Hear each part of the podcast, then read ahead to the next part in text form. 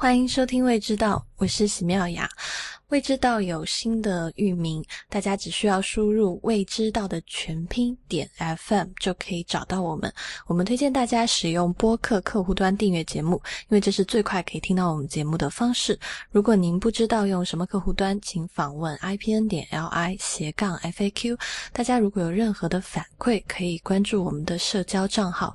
我们在新浪微博是 at 未知道播客，在 Twitter 是 at 未知道的拼音。您今天收听听到的是第四五十一期的节目，嗯，现在截止到这期节目的时候，未知道开通会员应该算是两周了。那未知道的会员呢是每个月三十块钱，如果你选择成为全年的会员，还可以享受八五折的优惠。嗯，也欢迎大家加入会员计划，和我们一起就是练习好好吃这件事情。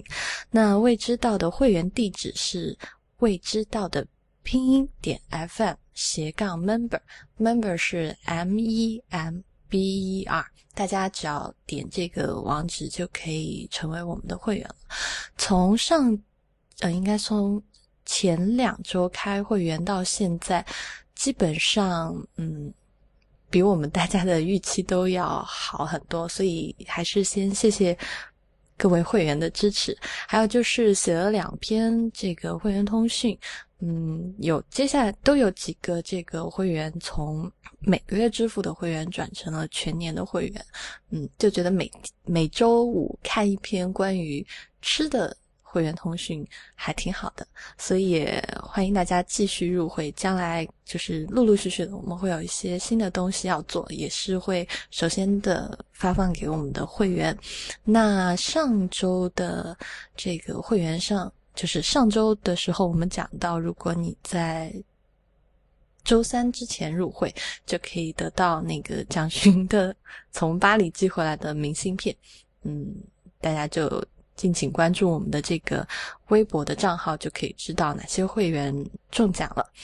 呃，然后就是这个反馈，嗯，收到一封信，这封信是一位叫杨毅的，应该是不知道是先生是小姐，嗯，他是在信里这么写，他说：“席小姐、蒋小姐好，一直听你们的节目，常常听得食指大动，谢谢你们的陪伴。”如标题所述，写这封邮件是想请问黑麦面包的正确吃法。我现在在伦敦，常常遇到不添加酵母的黑麦黑麦面包，虽然看起来很健康，但是口感和味道实在不怎么样。如果加上重口味的果酱，难免也有违健康二字。不知道大家有什么建议？他想知道的是，第一。土著们的传统吃法是什么？配什么食材？第二，健康的或者是建议的吃法又有哪些？因为黑麦面包我确实不熟，所以这个问题只有由蒋勋来帮着回答。等一下，他的黑麦面包是不加酵母的？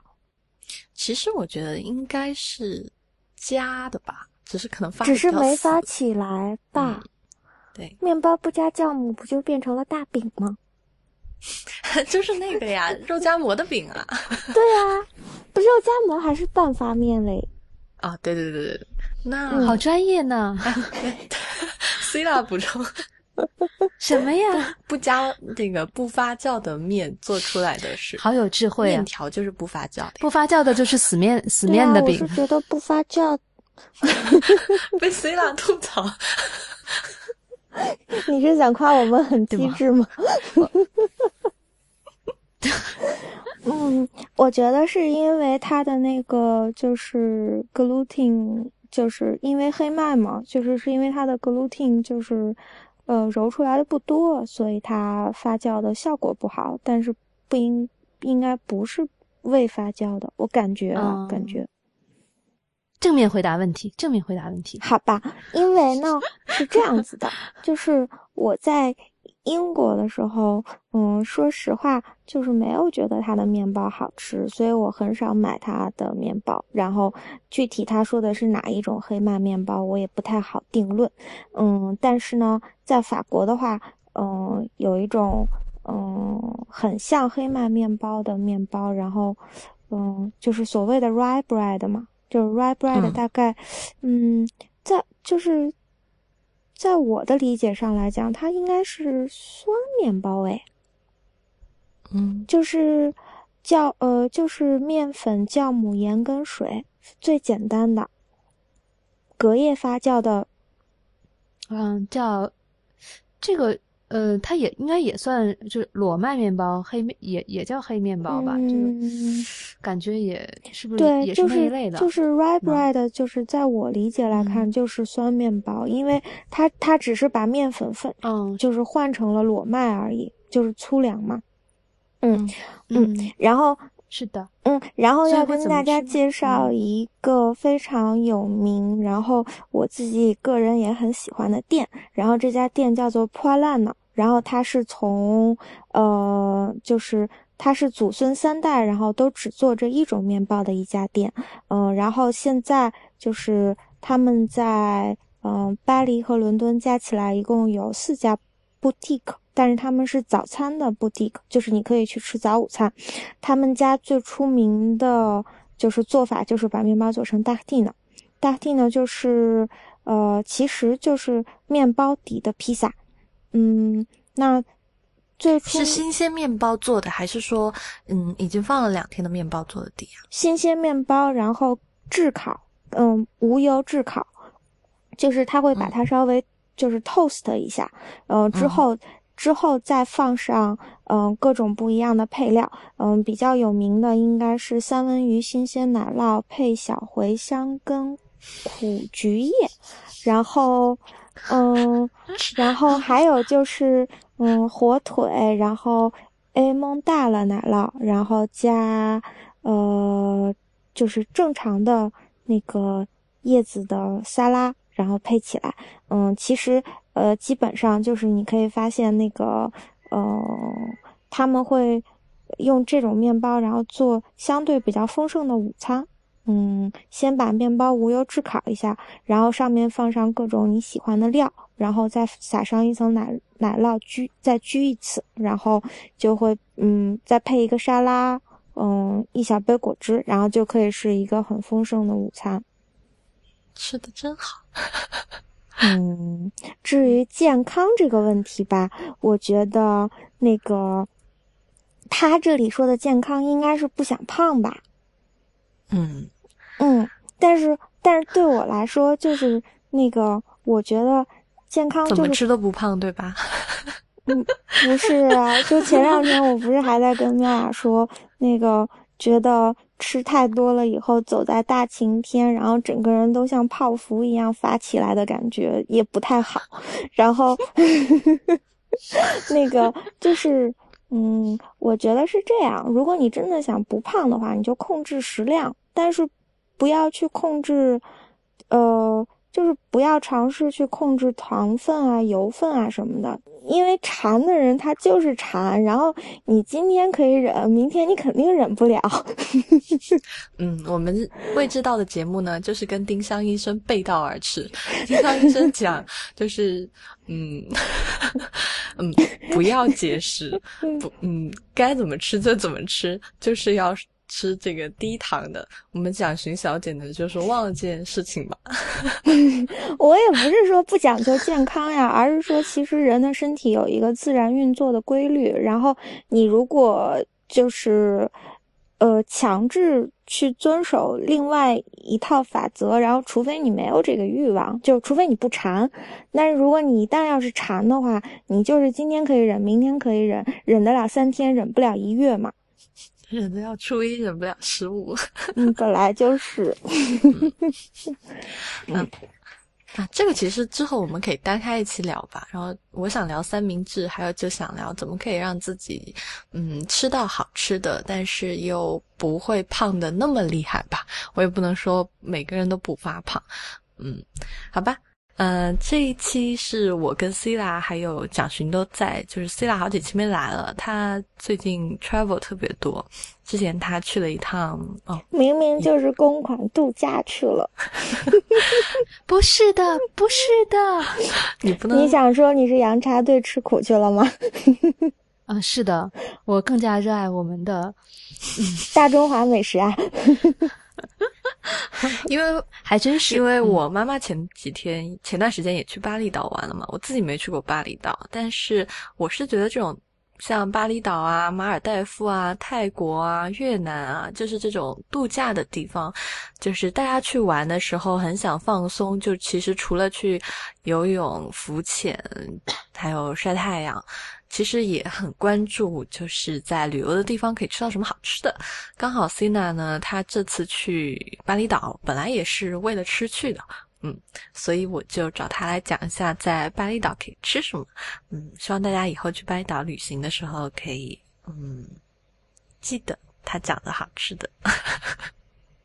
其实我，我我也从来没有想过，就是会去巴厘岛玩儿。我觉得这就是。海岛类的这种度假的地方，给人感觉就是，嗯，度蜜月的比较国际化。然后，对对，就除了度蜜月，我想不出什么时候还应该去这个地方。就是两个人坐在海滩上看海，然后什么也不干。啊，还互相看。然后，所以只有在出差的时候，觉得啊，去了就就还还挺正经的，然后就可以从另一个角度看这件事情了。嗯嗯，那你当时去的时候？你你说的吃去的嘛？你当时去的时候，你做功课的时时候最想去巴厘岛上吃的是什么？嗯，我觉得就是如果是以一个游人的角度，我肯定是会想就是会吃到什么菜。但是如果从做功课的角度来讲，就是可能是会从那个就是香料、食材和做法那个就这种这种。微观的地方出发，然后最后再可能归纳到不同的菜上面，所以我觉得可以先说说香料吧。我们最喜欢听微观了，我们没有宏宏大的世界观。对，因为其实之前那个就像讲有一期也是讲冬阴功，对吧？就是也都是一在东南亚嘛，然后就是会有很多香料的事情，所以我觉得可能一提到东南亚的美食的话。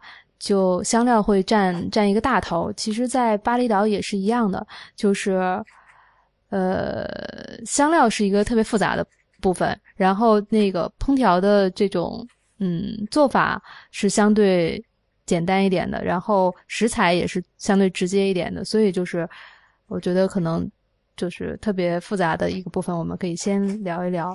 诶，那他用香料。比较多的菜式是什么？比如说像是是咖喱还是什么？嗯，就其实嗯，它是有一个基础的香料组合，就是我觉得 我觉得可能每个地区都会有就是偏爱的一些香料，然后他们喜欢把这些香料组合在一起，这这样的话就是这个这种这个组合的味道就是就是它会在不同的菜里经常会添加的东西，嗯，然后就是。呃，像巴厘岛的这个香料的基础的香料组合呢，它它的那个名字叫做巴萨 ganap，我不知道我发音对不对，嗯，或者叫做巴萨 gada，然后这个里边有什么呢？就是嗯，大概会有姜十几种东西，主要的呢就是会有各类的姜类，包括呃南姜、沙姜、姜黄。嗯，然后呃，香菜籽、黑胡椒、红葱头、蒜，还有就是那种特别辣的那个小辣椒，叫鸟眼辣椒，就是 bird's eye。然后还有就是长长辣椒，然后虾酱，啊，基本上就是这个这些是主要的一个组合。你们能想象出来这些加在一起是什么味儿吗？好东南亚。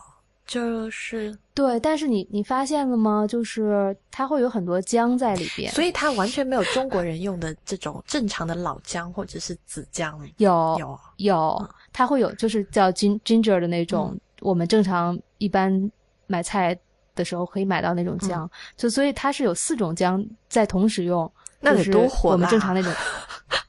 其实其实，但我原来是觉得，就是我原来其实挺讨厌姜的，我觉得那个。那个味道就是，如果说是辣椒的话，就很辣的很干脆嘛。但是姜那个感觉就是 绵绵密密窝在心里边，对，窝在心里边那种感觉。但是就当时跟一个当地的那个 chef 聊天，他就说，嗯，我就问他说，你觉得巴厘岛的这个就是调味料跟其他地方有什么不一样？他就说，嗯，是让人会觉得心里特别温暖的一种味道。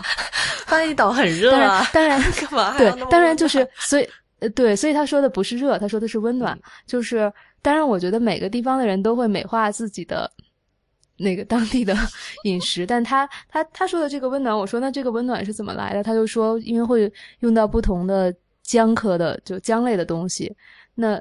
那这个东西带来的不是像辣椒那样，就是会让你觉得舌头和嘴唇特别的那种灼烧的那种那种麻辣的感觉，而是那个 就是温暖的感觉。那你自己吃下来，你觉得这么多姜的搭配味道好还是怪异？你觉得是中？嗯，算了，我这么说不太好，就是你自己的体验。就是其实那个嗯，不同的姜味道上是稍微稍微会有差别的，就像就是南姜啊，呃沙姜啊，他们是有会有一点往中药那个方向走的那个意思，我不知道你们。你们之前有没有？我我其实南姜的话，就是在冬阴功里面用的比较多嘛，我还挺喜欢那个味道的。然后沙姜也是我自己很喜欢的一种姜，就是之前我不是在知乎写了一个回答嘛，就讲说通过添加什么样的调料就可以让食物变得异常美味，好像是这样。但是我我的答案就我你的答案是这跟我们答案没有关系，就是我有一个很好的朋友，就是他之前也来了。我们节目就讲叉烧那位冰冰，他就讲了说他自己很爱的一个嗯调料就是沙姜，他就讲了其实沙姜可能在北方，比如说嗯除了广东或者是福建之外的地方，可能很少有人知道就是有沙姜这个东西。比如说你去四川问有没有沙姜，就没有人知道这是什么。但是我很爱的一道菜就是沙姜鸡，啊，嗯，就我觉得沙姜鸡的那个。哎，那个味道真的只有你吃了才能，才能记得 住，妙不可言，记得住，就是有一点嗯木质的气息，对，然后还有一点这种就灰尘感，但这么说可能不太好，反正就是有点，嗯，反正它，而且它那个味道其实还蛮重的，就是它不仅是吃起来就是有这种。嗯，比较让人 温暖的感觉。其实它闻起来，它一端上来闻闻着就能闻到。一般就是，呃，如果大家去广东的店里面，你点这个红葱头沙姜鸡，或者是点盐焗鸡，有时候它也会给你一碟这个沙姜粉的这种蘸料，就大家都可以去试一试。我觉得沙姜是一个特别美妙的姜。嗯，你继续讲。还有就是那个姜黄，对吧？对，姜黄就是呃，对颜色会有很大的帮助，但是它味道也稍微会有有一点不一样。但是这这几种，我觉得都是挺微妙的感觉，就是不太说得好。它，我觉得哪一种会差的对的，姜就是暖心的感觉呀。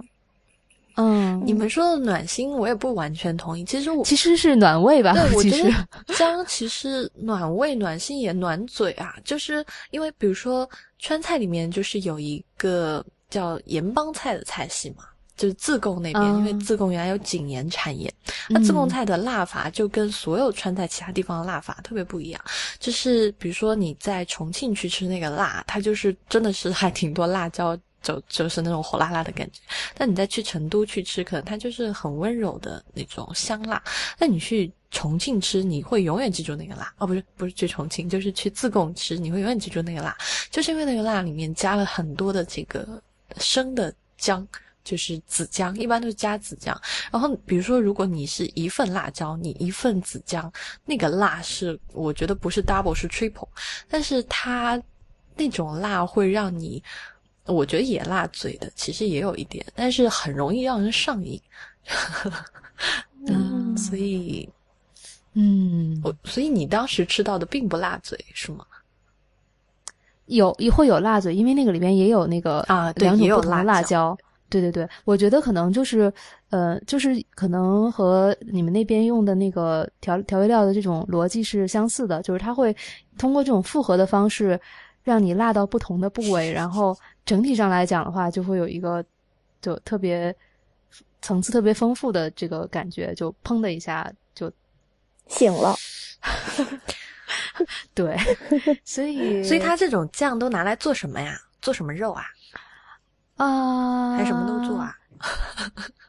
就挺多地方都会用到的，比如说他有的时候会去，就是在烤烤肉、烤鱼的时候会刷一些这种调这种酱之类的。有的时候呢，他又会就是他们是是把这些东西混合打成酱啊。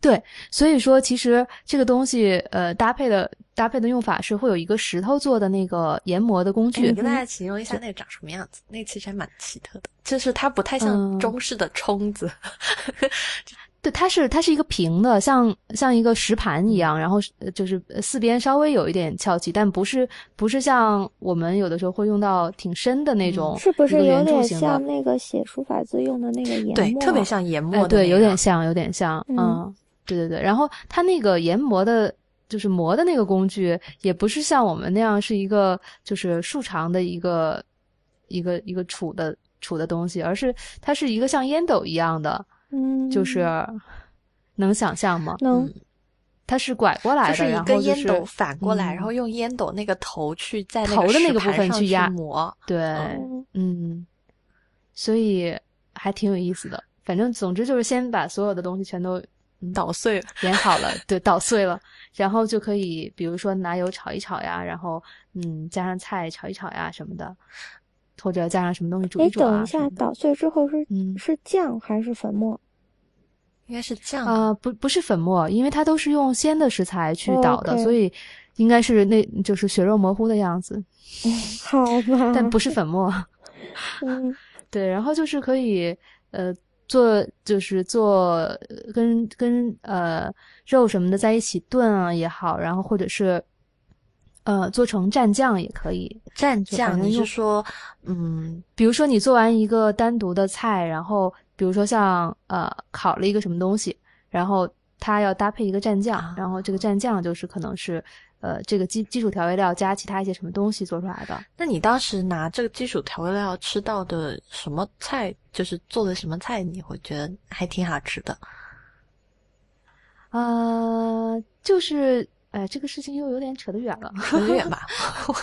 啊，不，就是呃，我们吃到的一个是它有一个海鲜的那个拼盘，是是就烤了各种各样的海鲜，然后呢，呃，因为它它那个烧烤海鲜的时候就直接是炭火烤，嗯所以本身没有加太多的调味料，然后嗯，搭配的就是搭配的调味料是有三种，其中有一种就是这个这个基础调味料做的调味料，然后还有一种是呃番茄三八，你跟大家就是三八酱也是对三八酱应该基本上就是虾酱嗯和辣椒在里边，就一般的都是三八酱嘛。然后其中下就下边会有各种不同的分支，这个也是东南亚不同的地区可能会有不同的做法。然后番茄三八其实不是巴厘岛特色的，但是印度印度尼西亚是经常会用到。嗯然后所以，嗯、我觉得。嗯，这个味道在这里边也不错，因为就是那个基础调味料出来之后是一个黄颜色的，就是那个姜的味道和辣椒的味道比较鲜明。然后这个番茄三八酱呢，它是呃红色的番茄就会，呃对是红色的，然后番茄就会比较呃有那种很鲜的味道，有点酸酸的味道，然后再加上虾酱呢有点呃咸鲜的感觉，再加上点辣椒，所以嗯这个味道还是挺特别的对，。你觉得它跟海鲜还挺搭的？对，就还挺能激发出海鲜里边的那种鲜味儿的嗯，啊、然后还有一个是红葱头和姜类在一起的一个，又是姜类 姜类，在巴厘岛是离不开姜类的。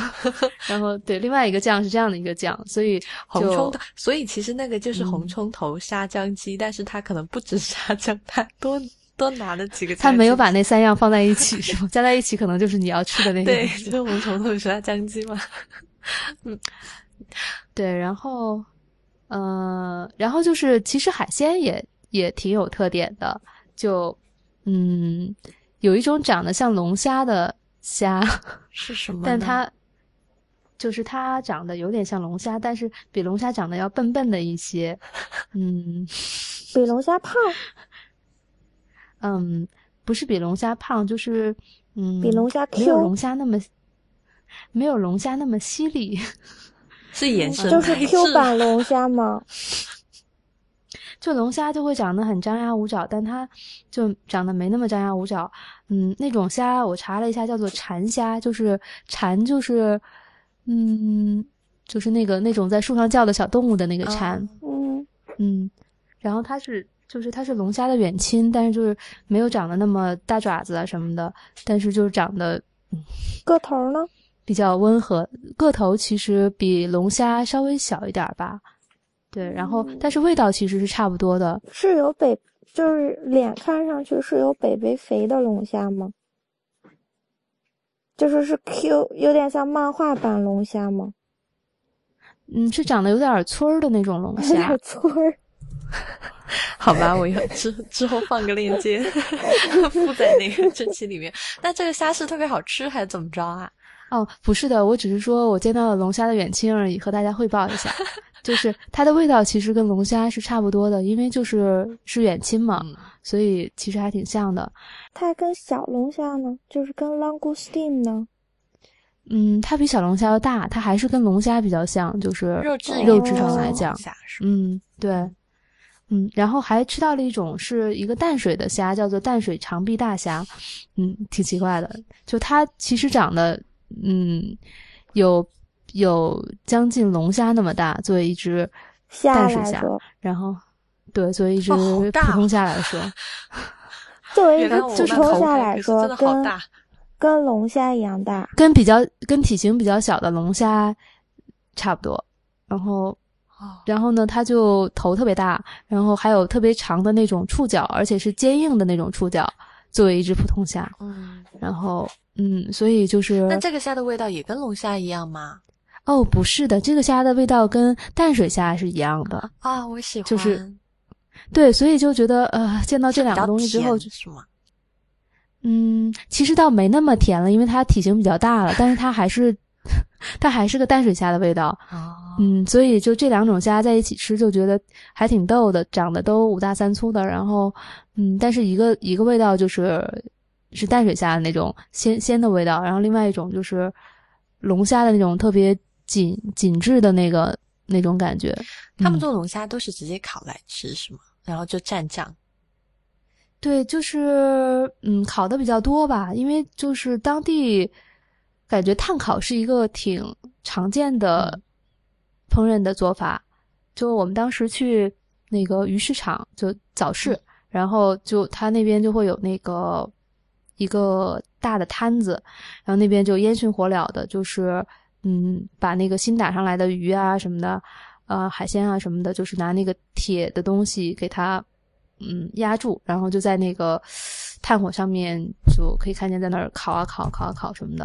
然后烤完之后，就是呃，会有人在那儿吃，也会有人打包带回家什么的。反正就是早上吃这么挺好挺流行啊、挺流行的。就 所以那边早饭也是吃烤海鲜 哦，那倒没有，因为就是它那个市场是全天开的，啊，所以它可能早上就开始烤了，但是不一定很多人就早上就开始吃。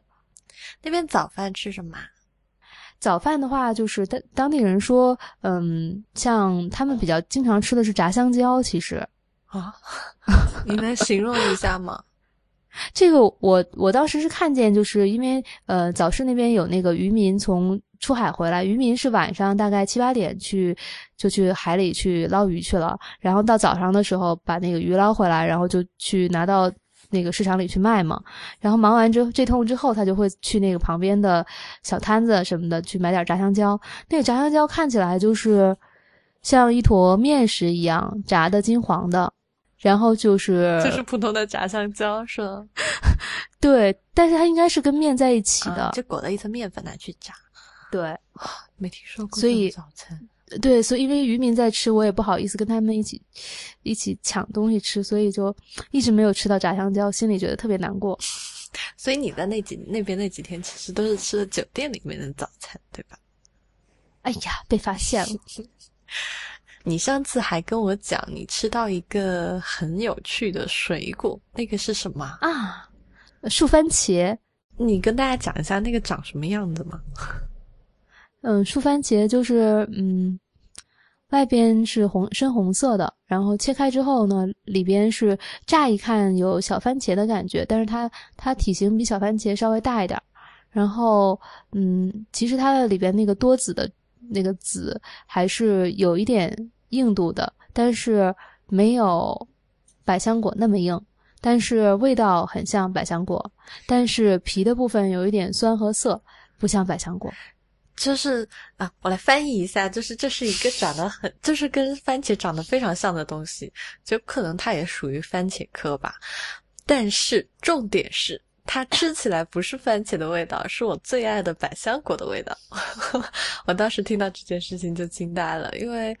就是，而且他给我看的照片，就是完全就是一颗番茄。但是如果大家知道百香果的话，是知道，就百香果是就外面是那种硬壳嘛，皱皱的，但是里面的那个果肉和果汁是，嗯，各大鸡尾酒、各大饮料，嗯，就是的一个非常非常经典的这种一个果汁的搭配，就味道非常好，就叫。英文应该是 passion fruit 吧，嗯嗯，我还特别想去吃那个树番茄，如如果国内能找到，准备去试试看。那这个番茄切开以后，内心是像百香果那样黄颜色的，还是红？内心是红颜色的，红色的。那它的皮能吃吗？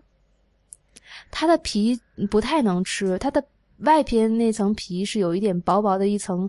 偏硬一点的皮，然后再往里就是，呃，能吃那个那里边靠近皮的那层果肉，但是有点酸，所以一般可能就会吃比较靠里的多籽的那个部分。嗯，大家是不是分泌了大量的？我好想去百香果。哎，如果是这样的话，它可以成为特别好的 gelato 的那个。口呃口口味，然后还可以成为特别好的果酱的调味料。嗯，很有道理呢。哎，那当时你们在岛上除了那个基础调味料的酱，还有什么？它有那个 rundown，对啊，那 rundown 是吃到了一次 rundown 的牛肉，但是嗯，就他们那边人也说了，就是 rundown 还是比较那个。印尼风格的，就其实不是巴厘岛这边的当地人的这种做法嘛，嗯，所以，嗯，所以我就随便吃了一下，啊，但但就是上次也和你聊过，觉得嗯，就在他们那儿吃到的，并不觉得很好吃，跟你跟你之前嗯想的那种特别美好的，嗯，不不是一个口味。那你在岛上吃到的那还吃了呃沙爹会吃一些啊沙爹你给我讲一下到底是用什么调味料啊？沙爹沙爹应该也好像也用了基础调味料吧？是也有香万能的基础调味料，其实也是沙爹其实对其实沙所谓叫沙爹的可能是各种各样的东西。就还是是是在一个统称下面，不同地区会有很大差别的一个东西。然后，如果说是在巴厘岛的话，可能就是会用到巴厘岛特色的调味料。嗯，然后就是，但是巴厘岛的沙爹和其他地方沙爹的那个，就是他们都是串儿嘛，但是它它的那个串儿的样子不太一样。就是呃，印尼风格的沙爹串儿是一个细的竹棍儿。嗯。就我不知道你你以前去，我知道那个新加坡也是那种，是吧？它是一个细的那个串儿，但是巴厘岛的那个是一个嗯，像我们小时候吃雪糕的那种 棍儿的那个扁的，就是对，是一个扁片儿啊，明白。对，所以就是从视觉上来看，那个辨识度还比较高。嗯，但是应该就是他也会撒发撒那个花生粉吗？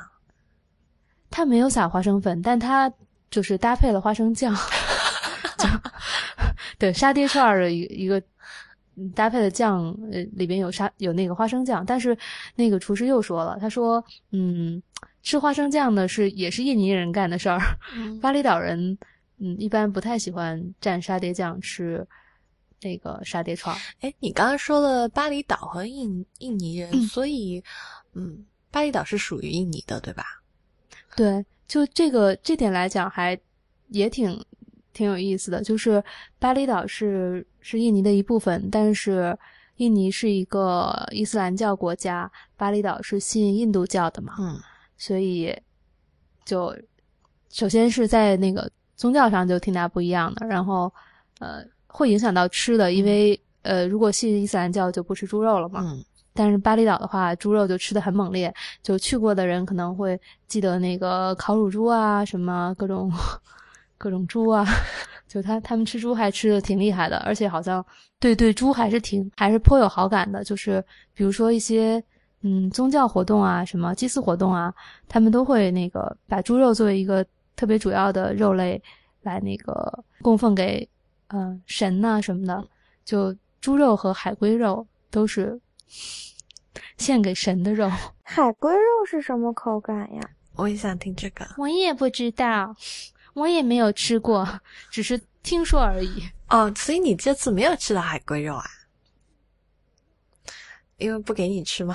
没有啊，就是我觉得这个可能是那个，嗯，就可能是当地人在村子里边会，嗯，比较喜欢干的事情吧。但是作为作为游人的话，可能不太会那个接触到这些这些特别特别本土的食材。但是猪肉还是就会经常见到嘛。而且特别奇怪的是，连牛肉也见到了，就是 我觉得挺奇怪的，因为不是印度教嘛。啊，就是大家如果了解一点宗教的话，其实印度教就是他们奉牛是很神圣的，嗯，不能叫动，很神圣，就是为神吧，啊，所以他们是。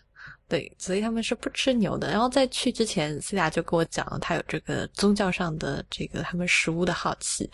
就回来以后，嗯，其实知道，其实他们那边吃的也蛮开的。所以，那他们那边的烤乳猪好吃吗？是跟中式做法一样的吗？如果大家收到了上周的会员通讯，嗯，就知道我在上周的会员通讯里面写了一家那个米其林三星店的烤乳猪。至于好吃还是不好吃，以及这只乳猪，嗯，跟标准是有多大的吻合，欢迎大家 之后加入我们的会员计划就知道。好，我广告就打在这里。嗯，对。呃，这期太露骨了，之后节制一点。嗯嗯、所以那你在那边，你去海岛的时候，那边哦，我记得我原来去海岛玩的时候，我最爱的一件事情就是喝青椰汁。嗯，如果之后有听众要去海边玩，只要特别是嗯东南亚的海边，我特别建议大家就是。就不要喝水了，就是水是什么呀？就是呃，多喝那个一字一顿的富裕，就一字一顿的富裕，真的超好喝。嗯，就是到那边以后，你就忘记水的存在吧。你就是因为那边的那个青椰汁真的非常非常的好，也非常非常便宜。呃，如果你是在国内，比如说你去三亚或者去嗯、海南。这这种地方，其实我倒不太不是很建议你去，不建议你去喝当地的青椰汁，因为我自己对比过，就海南的那个青椰子呢，特别的大，巨大，就是我我形容一下多大，大概嗯一个足球吧，能有那么大，嗯，但是那么大的足球的一个青椰子，然后你就捧在手上，当然他会帮你把皮什么的去掉，但是也很重嘛，但是那个青椰子。既不算很甜，也不算很鲜美，因为其实好喝的青椰汁，并不只是就是甜，就它跟你跟喝的那种什么椰树牌椰汁完全不是一个东西，连颜色都不一样，是透明的。然后它那个它有那个很清爽、很清爽的味道，而且嗯，从健康的角度来讲，它其实还是。挺富含挺多维生素的，所以很多现在西方人就是嗯健身的人，或者是啊、呃，特别是女性啊，就是做瑜伽或怎么样，运运动以后都可以喝这个青椰汁来补充能量。然后我哦，我回到那个海南和青椰汁，对海南和东南亚的青椰汁，就是海南青椰汁，你会发现它个头大，但是汁也不。那么甜美，然后而且还少，然后喝起来还有点涩涩苦苦的。但你到了泰国以后，虽然两个地方都在离热到热带那么近的地方，或者都属于热带，那盛产的青椰汁就是不一样。然后海那个泰国的东南亚那边的青椰子很小，就是你捧，就是去皮以后捧在手上，嗯，大概就是半个橄榄球那么大吧。但是那个小小的青椰子里面有满满的椰汁，而且就是非常不能说它非常的甜，只能说它很清爽。当然甜度，嗯，也是有的，一点都不腻。像我这种不爱吃水果的人，我都会说它真的是太完美的饮料了。所以我觉得到了东南亚就忘记水，就每天当如果你觉得每天喝有点。太多，至少每天喝个一两个是可以的。你就躺海边，就不断的有人，哎，巴厘岛有那样嘛？就你躺在海边，有人不断的走过来问你要不要这个，要不要椰汁，要不要烧烤，要不要什么凉拌的什么木瓜什么之类的。同学，我是去工作的，我哪有躺在海边呢？唉，啊，抱歉啊，但是我可以想象一下你描述的那种，嗯，场景，嗯嗯嗯，脑补。再脑补，嗯，哦，好吧，那你在，所以你在巴厘岛上就是吃了就是各种基础调味料的，哎，我我其实我感觉我好像好像吃了很多调味包的样子，康师傅方便面，哎，你有吃到他们用那个就是那个，他又不是神农去尝百草。就是我自己很感兴趣的是一个，就是用那种芭蕉叶包起来的海鱼，然后拿那个，就你刚刚讲的那个酱腌过，然后包起来烤。我是看那个庄祖仪他在他的微博上发过，我好有兴趣哦，所以我想问你有没有吃到以及好不好吃这件事情啊？没有吃到啊，但我觉得他们对。确实，芭蕉叶是一个挺常见的叶子，就是呃，会有很多菜都是用芭蕉叶包起来烤呀，或者用芭蕉叶包起来蒸啊，或者是嗯怎么样的？蒸什么呢？蒸米饭还是蒸？嗯，米饭或者是菜，就是他他们因为嗯，他们当地就是传统的嗯比较传统的吃法是会把每天吃的东西在一早都做好。就是这种这种呃这样的做法是比较常见的，就是呃家庭主妇一大早上就去买菜，然后买了一天的菜，然后把东西都做好，然后做好之后就放在那儿了，或者说拿一个竹篮吊在房间里了，然后不会坏吗？然后就所以说它的它的因为加会加很多香料啊，然后会。会用那个分成小块儿，用叶子包起来呀，然后会怎么样怎么样啊？出来吗？我什么都没说。然后，然后，总之他是他是这样说了。应该是因为香料是很多的香料是防腐剂是吗？那个就是抗氧化剂。对对对对，是的，对。所以它对嗯，像那个那个就是嗯，宫飞叫什么香叶，就是法法嗯不是捞黑。嗯，捞黑的，嗯，就是香叶嘛，香叶，嗯，就是那个法餐里最常用的那个那个香料，但是它其实是苦味的，也并不好吃。加它就是因为它是天然的防腐剂。哦，哎，那所以他们早上就做好，然后他们吃的食物都是冷的吗？还是吃的时候再热一下？嗯，有很多时候就是不热了，就这样了，因为天气也比较热嘛。那还挺有点像日本人吃便当的心情的。是呢，就是说呢，所以就感觉这样的话，是不是会没有节制啊？就如果如果我是家里早上做了一堆东西之后放在那儿，我我觉得我不太能控制，就是按一天三顿饭来吃，我可能 就就你不太能控制进食的节奏了，是吗？是的。就我觉得嗯，没有没有任何的休止符了，就啊，一直所以你是这样。但是它的总量是规定的呀，就比如说你一天分三顿吃三碗，和你每五分钟去挖一勺，但是总量是一定的呀。但是你不要忘记，这是一家人一天的饭，就是。就会出现，比如说我一个人吃的很开心，但是有的人没有吃的了这件事情。如果我控制不住自己的话，嗯，所以还是挺需要节操的。还要想想真爱是吗？啊，我是想说，你刚才说的就是，嗯，一个人 就是把一天的量吃掉。突然想起之前雨衣在节目里讲到，就是我们的一个朋友，就他一天只只吃一顿饭嘛，因为他是一个健身的朋友，嗯然后这顿饭他就会吃，可能正常人早饭就是吃一个三明治最多，但是他会吃三个三明治，然后 两杯牛奶，然后反正就是能填进肚子里的，就在那早上那一顿就填进肚子里，然后就再也不吃，然后就运动，运动完就喝那个蛋白质的那个饮品补充剂。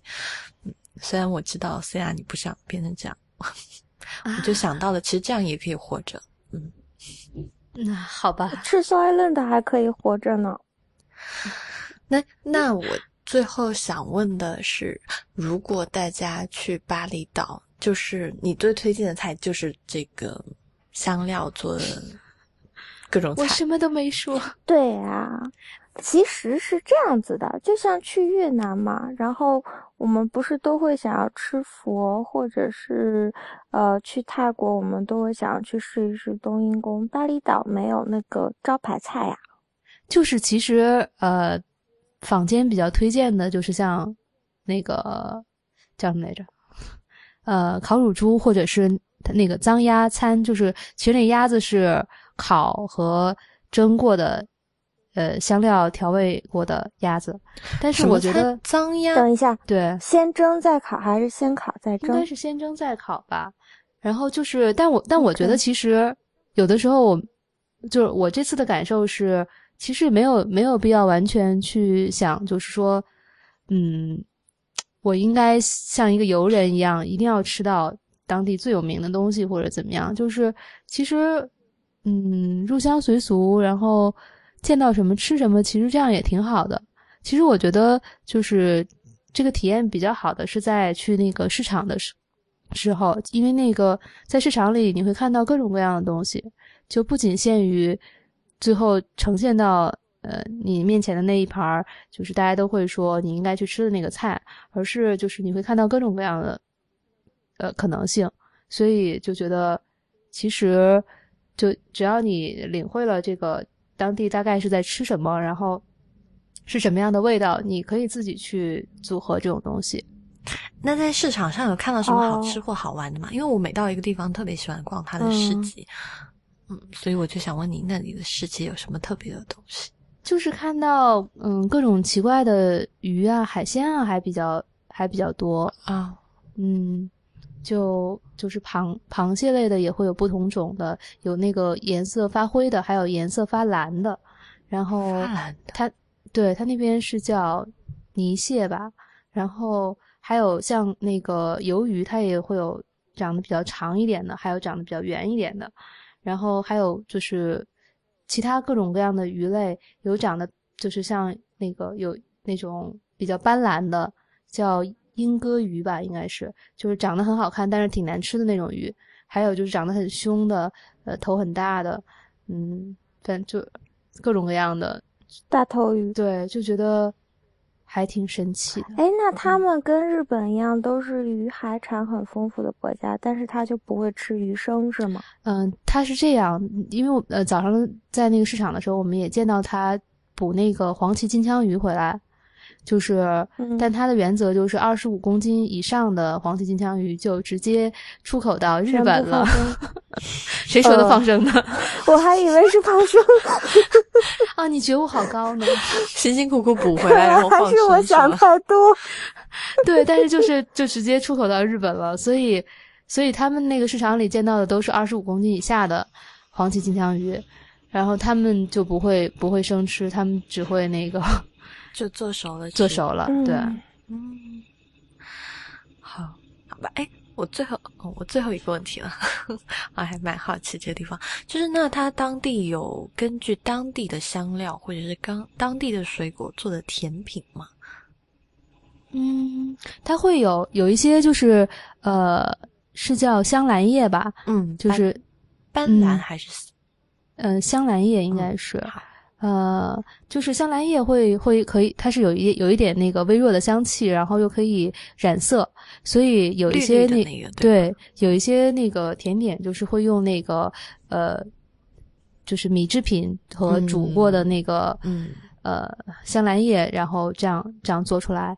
嗯，吃到有一种挺好吃的，是一个也是像整个像米糕一样的东西，外边是粘稠的，然后它里边里边是里边是我忘了是在里边是那个棕榈糖，还是在外边撒了棕榈糖了，然后又撒了一些椰丝，就觉得。Yes，还挺好吃的，因为那个就是棕榈糖那个感觉就啊，感觉像太妃糖一样，然后就是加上那个嗯椰丝的那种香，所以吃起来还是挺美的。